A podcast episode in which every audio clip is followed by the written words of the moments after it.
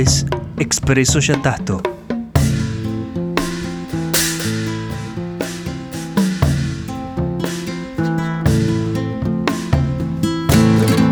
Un podcast de Acervo Yatasto. www.acervoyatasto.com En el episodio de hoy, Borges, tercera parte, el Aleph. El relato del Aleph comienza el día en que Beatriz Viterbo, amor no correspondido del protagonista, que se llama justamente Borges, muere. La candente mañana de febrero en que Beatriz Viterbo murió, después de una imperiosa agonía, no se rebajó un solo instante ni al sentimentalismo ni al miedo. Noté que las carteleras de fierro de la Plaza Constitución habían renovado no sé qué aviso de cigarrillos rubios. El hecho me dolió, pues comprendí que el incesante y vasto universo ya se apartaba de ella y que ese cambio era el primero de una serie infinita. Cambiará el universo, pero yo no, pensé con melancólica vanidad. El protagonista le da la espalda a la linealidad del tiempo y prefiere abrazar el instante eterno previo a la muerte de Beatriz. No se mata como el Werther de Goethe, en este caso es un anti-Werther. Decide seguir viviendo pero sin moverse del recuerdo de Beatriz. Se quedará en ese estado melancólico mientras el mundo continúa en su perpetuo fluir. Cambiará el universo pero yo no. Se abandona a la repetición. Entonces decide visitar la casa de su amada muerta cada año justamente en el día de su Consideré que el 30 de abril era su cumpleaños. Visitar ese día la casa de la calle Garay para saludar a su padre y a Carlos Argentino Daneri, su primo hermano, era un acto cortés, irreprochable, tal vez ineludible. De nuevo aguardaría en el crepúsculo de la abarrotada salita, de nuevo estudiaría las circunstancias de sus muchos retratos. El protagonista, indiferente ya al devenir de los acontecimientos, se deja arrastrar por una temporalidad circular, negándose de este modo a abandonar el recuerdo de Beatriz. Se niega a que el olvido vaya desfigurando los rastros de aquel entrañable rostro que atesoraba en su memoria. Beatriz es presentada al lector a partir de la descripción de los cuadros que están en la pared de su casa. Beatriz Viterbo de perfil, en colores, Beatriz con antifaz en los carnavales de 1921, la primera comunión de Beatriz, Beatriz el día de su boda con Roberto Alessandri, Beatriz poco después del divorcio en un almuerzo del club hípico, Beatriz en Quilmes con Delia San Marco Porcel y Carlos Argentino, Beatriz con el pequinés que le regaló Villegas a Edo, Beatriz de frente y de tres cuartos, sonriendo, la mano en el mentón.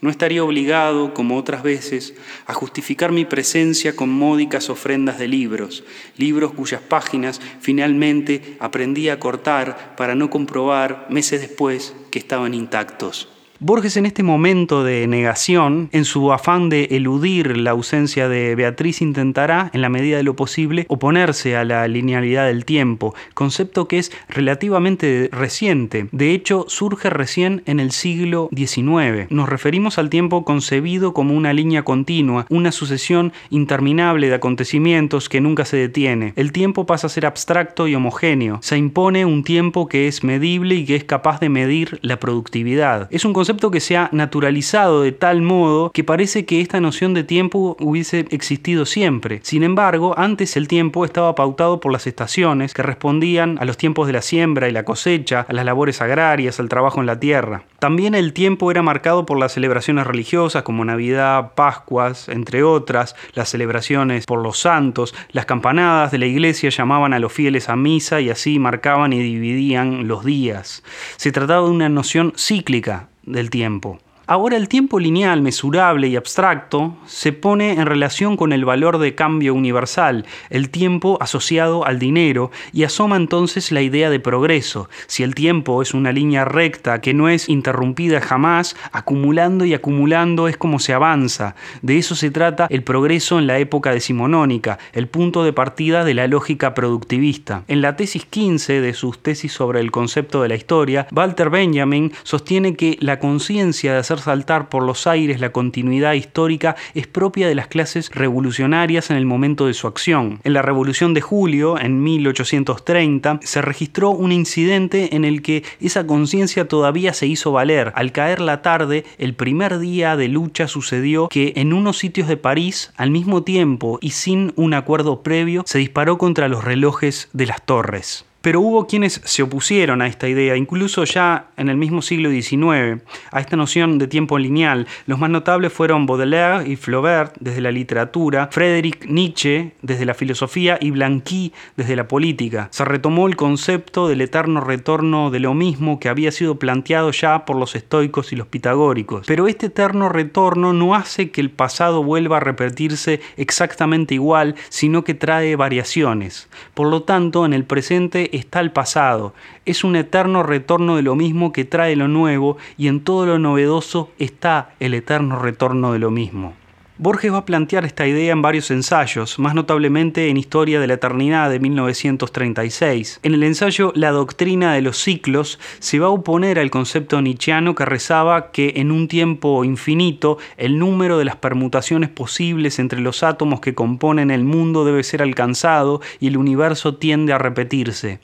De nuevo nacerás de un vientre, de nuevo crecerá tu esqueleto, de nuevo arribará esta misma página tus manos iguales, de nuevo cursarás todas las horas hasta la de tu muerte increíble.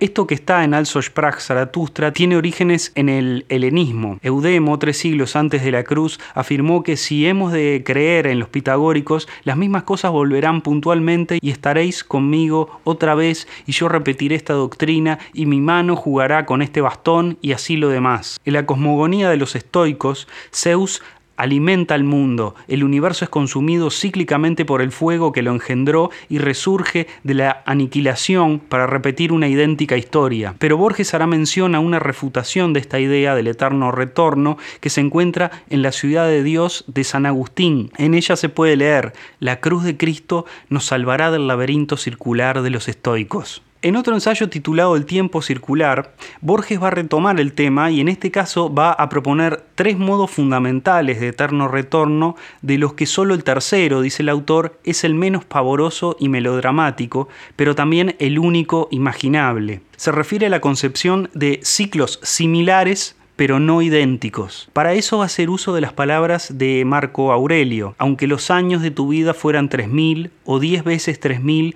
recuerda que ninguno pierde otra vida que la que vive ahora, ni vive otra que la que pierde. El término más largo y, el más breve son, pues, iguales. El presente es de todos. Morir es perder el presente, que es un lapso brevísimo. Nadie pierde el pasado ni el porvenir, pues a nadie pueden quitarle lo que no tiene. Recuerda que todas las cosas giran y vuelven a girar por las mismas órbitas, y que para el espectador es igual verlas un siglo o dos o infinitamente. Entonces aquí Marco Aurelio niega la realidad del pasado y del porvenir, así como niega, al igual que el eclesiastés, cualquier tipo de novedad.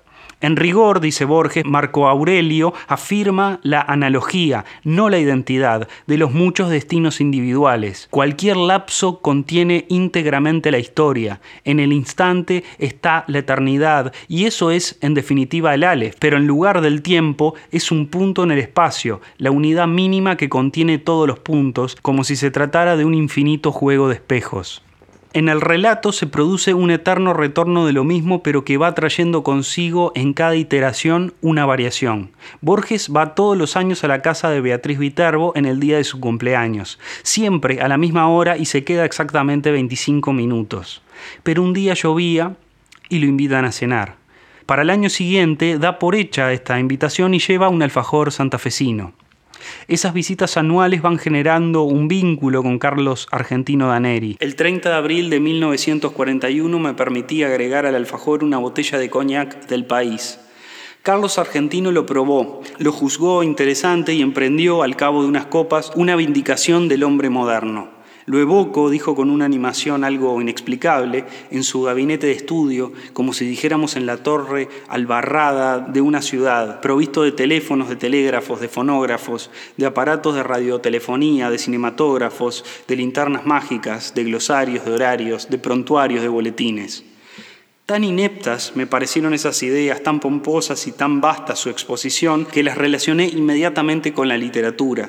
Le dije que por qué no las escribía. Previsiblemente respondió que ya lo había hecho. Esos conceptos y otros no menos novedosos figuraban en el canto augural, canto prologal o simplemente canto prólogo de un poema en el que trabajaba hacía muchos años, sin reclam, sin bullanga ensordecedora, siempre apoyado en esos dos báculos que se llaman el trabajo y la soledad. Primero abría las compuertas de la imaginación, luego hacía uso de la lima. El poema se titulaba La Tierra. Tratábase de una descripción del planeta en la que no faltaban, por cierto, la pintoresca digresión y el gallardo apóstrofe. Así es como Borges termina ganando la confianza de Carlos Argentino Daneri. Este último acaba por ceder y entonces revela al protagonista alguna de las estrofas del tan ambicioso poema épico en el que estaba trabajando sin descanso, a lo que luego Borges hará un análisis burlón y plagado de ironía, satiriza el contenido y la forma torpe en la que Daneri compone su obra. Dice que sus versos granjean el aplauso del catedrático, del académico, del helenista, cuando no de los eruditos a la violeta, sector considerable de la opinión. Luego Daneri leerá un par de estrofas más, a lo que Borges confiesa al lector. Nada memorable había en ellas, ni siquiera las juzgué mucho peores que la anterior. En su escritura habían colaborado la aplicación, la resignación y el azar. Las virtudes que Daneri les atribuía eran posteriores. Comprendí que el trabajo del poeta no estaba en la poesía, estaba en la invención de razones para que la poesía fuera admirable. Naturalmente, ese ulterior trabajo modificaba la obra para él pero no para otros. Comprendo una vez más, añade Borges, que el arte moderno exige el bálsamo de la risa, el esquerzo. La confianza que acaba generando Daneri con Borges lo lleva a una intimidad cada vez mayor. Comienza a llamarlo por teléfono. A partir del viernes a primera hora empezó a inquietarme el teléfono. Me indignaba que ese instrumento que algún día produjo la irrecuperable voz de Beatriz pudiera rebajarse a receptáculo de las inútiles y quizás coléricas quejas de ese engañado Carlos Argentino Daneri. Felizmente nada ocurrió, salvo rencor inevitable que me inspiró aquel hombre que me había impuesto una delicada gestión y luego me olvidaba. El teléfono perdió sus terrores. Pero a fines de octubre, Carlos Argentino me habló. Estaba agitadísimo.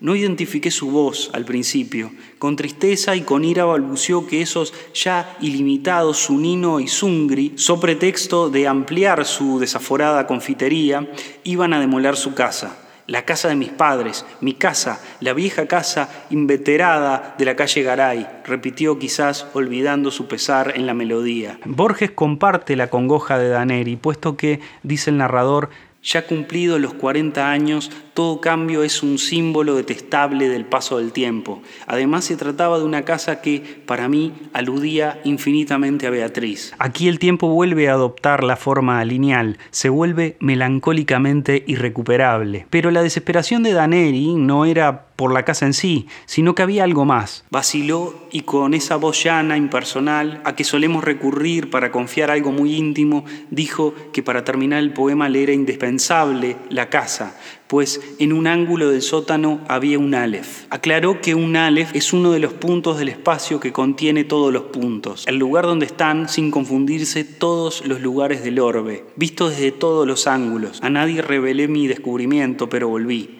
El niño no podía comprender que le fuera deparado ese privilegio para que el hombre burilara el poema. No me despojarán Sunino y Sungri, no y mil veces no. Código en mano, el doctor Suni probará que es inajenable mi Aleph. El Aleph es la primera letra del alfabeto hebreo. Le corresponde el número uno, la unidad. Representa en términos cabalistas el Ein Sof, el infinito, el macrocosmos. A diferencia de Bet, la segunda letra del alfabeto, que equivale a dos y representa la división, el mundo de las diferencias, el mundo de las suposiciones, que es en definitiva el mundo de lo terrenal, el microcosmos. El doctor Mario Saban afirma que el infinito es para la mística judía lo absolutamente imposible de describir conceptualmente. La cábala y la hermenéutica judía eran una de las grandes obsesiones de Borges, las distintas doctrinas cabalísticas, esa extraña ciencia aplicada al estudio de la escritura con mayúscula, despertaba en Borges una gran fascinación. Por ejemplo, en el ensayo El espejo de los enigmas afirma lo siguiente,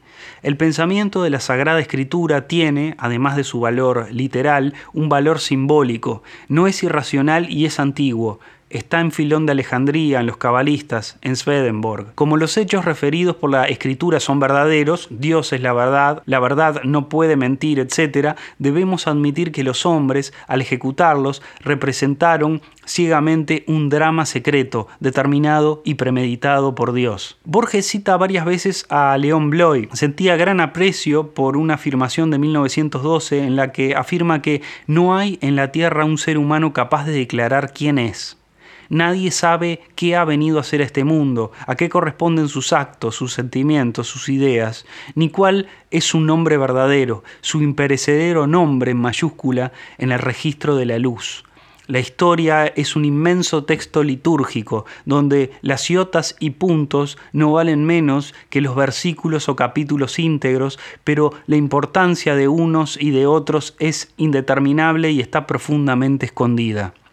Bioy, lo repito, no hizo otra cosa que aplicar a la creación entera el método que los cabalistas judíos aplicaron a la escritura. Estos pensaron que una obra dictada por el Espíritu Santo era un texto absoluto, vale decir un texto donde la colaboración del azar es calculable en cero. Esa premisa portentosa de un libro impenetrable a la contingencia, de un libro que es un mecanismo de propósitos infinitos, les movió a permutar las palabras escriturales, a sumar el valor numérico de las letras, a tener en cuenta su forma, a observar las minúsculas y mayúsculas, a buscar acrósticos y anagramas y a otros rigores exegéticos de los que no es difícil burlarse. Su apología es que nada puede ser contingente en la obra de una inteligencia infinita. Vez que Borges se enfrenta al Aleph en el relato, es que se desata el duelo. Los duelistas son Borges y Carlos Argentino Daneri. No es un duelo a cuchillo ni una puesta en práctica de un laberinto en donde la víctima se pierde y encuentra la muerte.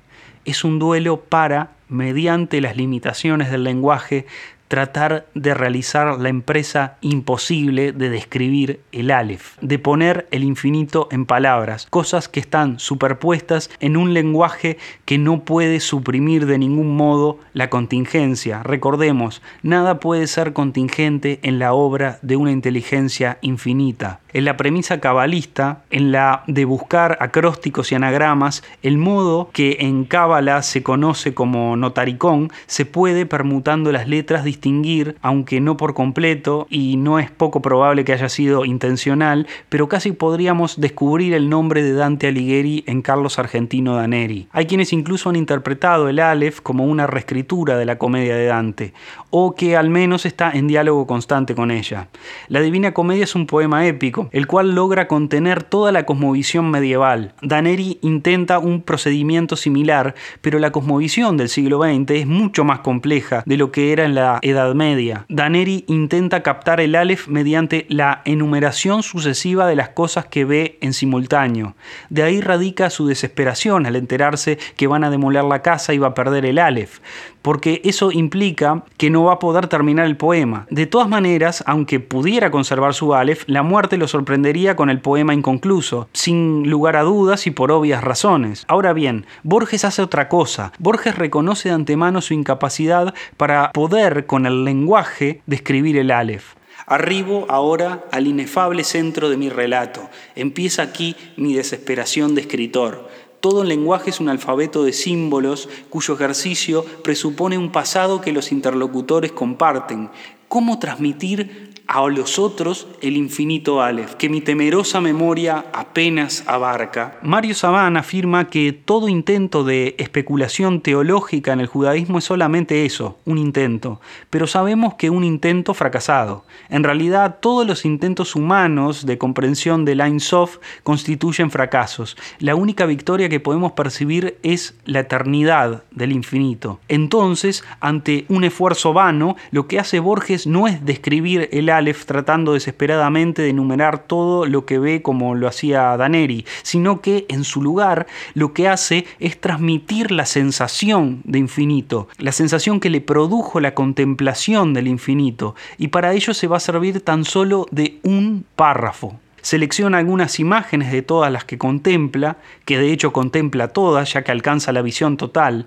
En ese instante, dice Borges, gigantesco, he visto millones de actos deleitables, o atroces. Ninguno me asombró como el hecho de que todos ocuparan el mismo punto, sin superposición y sin transparencia. Lo que vieron mis ojos fue simultáneo, lo que transcribiré sucesivo, porque el lenguaje lo es. Cada cosa, la luna del espejo, digamos, eran infinitas cosas, porque yo claramente la veía desde todos los puntos del universo. Vi el populoso mar, vi el alba y la tarde, vi las muchedumbres de América, Vi una plateada telaraña en el centro de una negra pirámide. Vi un laberinto roto, era Londres. Vi interminables ojos inmediatos escrutándose en mí como en un espejo. Vi los espejos del planeta y ninguno me reflejó. Vi en un traspatio de la calle Soler las mismas baldosas que hace 30 años vi en el zaguán de una casa en Fraiventos. Vi racimos, nieve, tabaco, vetas de metal, vapor de agua. Vi convexos desiertos ecuatoriales y cada uno de sus granos Vi en Inverness a una mujer que no olvidaré. Vi la violeta cabellera, el altivo cuerpo, vi un cáncer en el pecho, vi un círculo de tierra seca en una vereda donde antes hubo un árbol, vi una quinta de Adrogué, un ejemplar de la primera versión inglesa de Plinio, la de Filemón Hollande. Vi a un tiempo cada letra de cada página. De chico yo solía maravillarme de que las letras de un volumen cerrado no se mezclaran y perdieran en el decurso de la noche. Vi la noche y vi el día contemporáneo. Vi un poniente en Querétaro que parecía reflejar el color de una rosa en Bengala. Vi mi dormitorio sin nadie. Vi en un gabinete de Alkmaar un globo terráqueo entre dos espejos que lo multiplicaban sin fin. Vi caballos de crina remolinada en una playa del mar Caspio en el alba. Vi la delicada osatura de una mano. Vi a los sobrevivientes de una batalla enviando tarjetas postales. Vi en un escaparate de Mirzapur una baraja española vi las sombras oblicuas de unos helechos en el suelo de un invernáculo, vi tigres, émbolos, bisontes, marejadas y ejércitos, vi todas las hormigas que hay en la tierra, vi un astrolabio persa, vi un cajón del escritorio y la letra me hizo temblar, cartas obscenas, increíbles, precisas, que Beatriz había dirigido a Carlos Argentino, vi un adorado monumento en la Chacarita, vi la reliquia atroz de lo que deliciosamente había sido Beatriz Viterbo, vi la circulación de mi oscura sangre, vi el engranaje del amor y la modificación de la muerte, vi el Aleph desde todos los puntos, vi en el Aleph la tierra y en la tierra otra vez el Aleph y en el Aleph la tierra, vi mi cara y mis vísceras, vi tu cara y sentí vértigo y lloré, porque mis ojos habían visto ese objeto secreto y conjetural, cuyo nombre usurpan los hombres, pero que ningún hombre ha mirado, el inconcebible universo. La diferencia entre el abordaje de Borges y el de Daneri al momento de escribir sobre el Aleph, de describir el infinito, el Ein Sof, es notable. Mientras que el primero intenta enumerar, como dijimos, de ordenar dentro de la rígida estructura del poema épico todo lo que va viendo en el Aleph, empresa completamente vana porque para enumerar todas las cosas del infinito se requiere un tiempo infinito y sería un poema que no se podría terminar de escribir jamás. Por otro lado, lo que Borges opta por hacer en un solo párrafo, luego de disculparse por su incapacidad como escritor de una descripción fiel del infinito, cuestión que la finitud del lenguaje humano tampoco permite, es transmitir la noción de infinito, la sensación de lo que contemplar el infinito despierta en él, tratar de compartir esa sensación de infinito con el lector y lo logra. Del mismo modo, Homero en la Ilíada no relata los 10 años que duró la guerra de Troya, se limita a los últimos meses y a un episodio particular, específico, la cólera de Aquiles que lo lleva a abandonar la batalla hasta el momento en que vuelve al combate para vengar la muerte de su escudero, Patroclo, al derrotar a Héctor, el más imprescindible de los combatientes troyanos. Pero el lector queda con una sensación de saciedad, con la sensación de que conoce toda la historia de la guerra de Troya. La clave está en el manejo de la temporalidad y una cuidadosa selección de los sucesos, de la fábula, siguiendo la terminología aristotélica que va a ser narrada. Describir el infinito con el lenguaje por quien lo ha experimentado es imposible. Si volvemos al pensamiento cabalístico y a uno de los más importantes exponentes que fue el rabino Isaac Luria, este, nos dice Scholem, no dejó un legado escrito cuando murió en 1572 a la edad de 38 años. En realidad parece ser que carecía de facultades literarias. Cuando en cierta ocasión uno de los discípulos, que parece haberle rendido culto como a un ser superior, le preguntó por qué no exponía sus ideas y enseñanzas en forma de libro, se dice que él respondió, Es imposible, porque todas las cosas están relacionadas entre sí. Apenas puedo abrir la boca para hablar sin sentirme como si el mar reventase sus diques y se desbordase. ¿Cómo podría expresar entonces lo que mi alma ha recibido y cómo podría transmitirlo en un libro? Borges se enfrenta a la visión total y luego sale a la calle y se espanta al darse cuenta que todos los rostros a su lado le eran familiares. En la calle, en las escaleras de Constitución, en el subterráneo, me parecieron familiares todas las caras. Temí que no quedara una sola cosa capaz de sorprenderme. Temí que no me abandonara jamás la impresión de volver. Felizmente, al cabo de unas noches de insomnio, me trabajó otra vez el olvido. Borges temía padecer lo mismo que uno de sus personajes más conocidos, Funes, el memorioso, que luego de un curioso accidente era capaz de recordar todo, sin embargo no era capaz de pensar, porque pensar, dice Borges, consiste en olvidar diferencias, es generalizar, abstraer. En el abarrotado mundo de Funes no había sino detalles, casi inmediatos. Cuando el olvido empezó a trabajar en el protagonista del Aleph, volvió a olvidar diferencias y recuperó las facultades del pensamiento. Se puede decir que es Borges quien sale vencedor en el duelo por escribir acerca del Aleph. Si bien en la postdata que añade este al final de su relato nos cuenta que Carlos Argentino Danieri recibió el segundo Premio Nacional de Literatura. El primero fue otorgado al doctor Aita, el tercero al doctor Mario Bonfanti. Increíblemente, mi obra Los naipes del Taur no logró un solo voto. Una vez más, triunfaron la incomprensión y la envidia. El relato está dedicado a Estela Canto. Estela Canto no es otra que Beatriz Viterbo. Ella escribe una biografía sobre Borges, que titula Borges a contraluz. En ella se puede encontrar lo siguiente. Nuestra amistad es el relato de un amor frustrado. Todos sus amores lo fueron hasta una tarde en Nara, cuando al tocar un Buda descubrió su voz verdadera, esa voz que también eran sus ojos. El hecho de que lo entendiera creó sentido, trazó la forma perfecta que él estaba buscando y que Dios le tenía destinada. Dos o tres días vino a casa una mañana trayendo un paquete que, según dijo, contenía un objeto que mostraba todos los objetos del mundo. El objeto se llamaba el Aleph. No dijo que el Aleph era la primera letra del alfabeto hebreo. Para él era ese objeto, una puerta abierta a lo imposible. El objeto en cuestión era uno de esos juguetes que con una lente fijada a un tubo bajo el cual había una planchita donde se hacía girar unas virutas de acero, o sea, un caleidoscopio. Las virutas movidas componían estructuras geométricas e inesperadas combinaciones de colores. Giorgi, así se refiere el autor a Borges, estaba tan contento como un niño con el Aleph. Georgie ya me había mostrado que el objeto era mágico. Era esa primera letra que incluía tal vez el nombre de Dios, que era tal vez una de las manifestaciones de Dios. Él siguió escribiendo el cuento, me telefoneaba todas las mañanas y me mandaba notas y postales anunciándome redundantemente que nos íbamos a ver esa noche. Me repetía que él era Dante, que yo era Beatrice y que habría de liberarlo del infierno, aunque yo no conociera la naturaleza de ese infierno. Más adelante, Estela Canto narra el momento en que Borges le propone matrimonio. Ella rechaza su oferta y luego añade, él sabía que yo no era una de esas niñas asomadas a balcones rosados y celestes que pintaba a su hermana Nora. Caminábamos tomados de la mano, nos besábamos y nos abrazábamos, pero él nunca había intentado ir más allá. Lo que yo no podía prever fue el alcance de mi respuesta esa noche.